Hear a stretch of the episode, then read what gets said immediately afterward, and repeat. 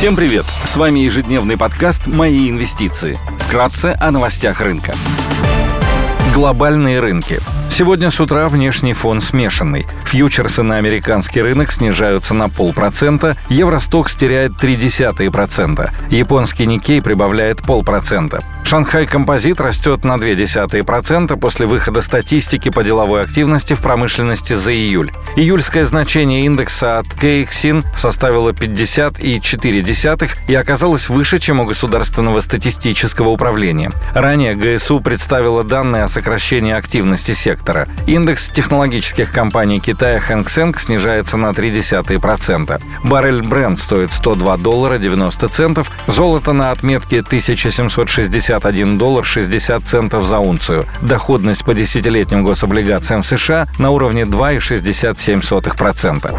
Сегодня будет представлен доклад о денежно-кредитной политике Банка России. Президент Владимир Путин проведет совещание по вопросам развития металлургического комплекса. В России, США, ЕС, Германии и Великобритании выйдут индексы деловой активности в производственном секторе.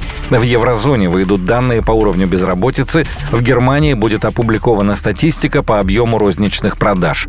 Корпоративные новости. Группа «Мать и дитя» опубликует операционные результаты за второй квартал 2022 года. Среди крупных иностранных эмитентов отчитываются Activision Blizzard, Baidu, Mosaic, Davita и CF.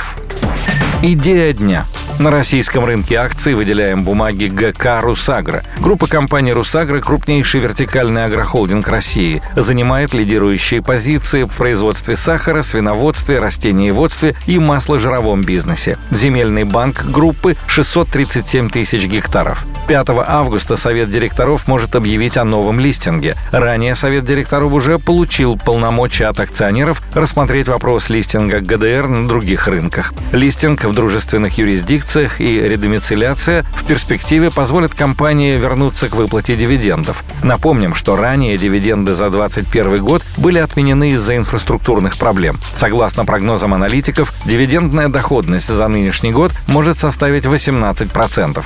Русагра продает в основном на внутреннем рынке. Здесь у компании 70% выручки, а большая часть экспорта идет в дружественные страны. Мы ожидаем, что компания сохранит уверенный рост EBITDA в 2022 году на фоне высоких цен во всех сегментах. На прошлой неделе компания опубликовала операционные результаты за второй квартал 2022 года. Консолидированная выручка выросла на 17% год к году и составила 67 миллиардов рублей. Ключевым драйвером стал сахарный бизнес на фоне роста рыночных цен на 35% и увеличения отгрузок.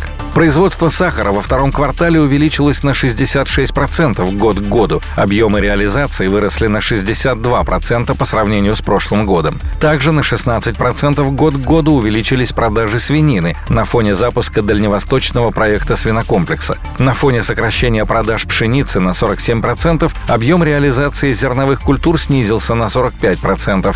Также снижение на 72% продемонстрировали продажи масличных культур на фоне сокращения объемов реализации сои на 80%. Глобальный дефицит удобрений и низкие урожаи сельскохозяйственной продукции в этом году должны сохранить высокие цены в 2023. Русагра может увеличить экспорт в 2023 году, а также отобрать долю рынка у западных компаний, которые уходят из России. К основным рискам можно отнести зависимость от импорта техники и семян. В настоящее время у компании есть все необходимые материалы для сбора урожая в 2022 году, но ей нужно будет найти альтернативных поставщиков на следующий год.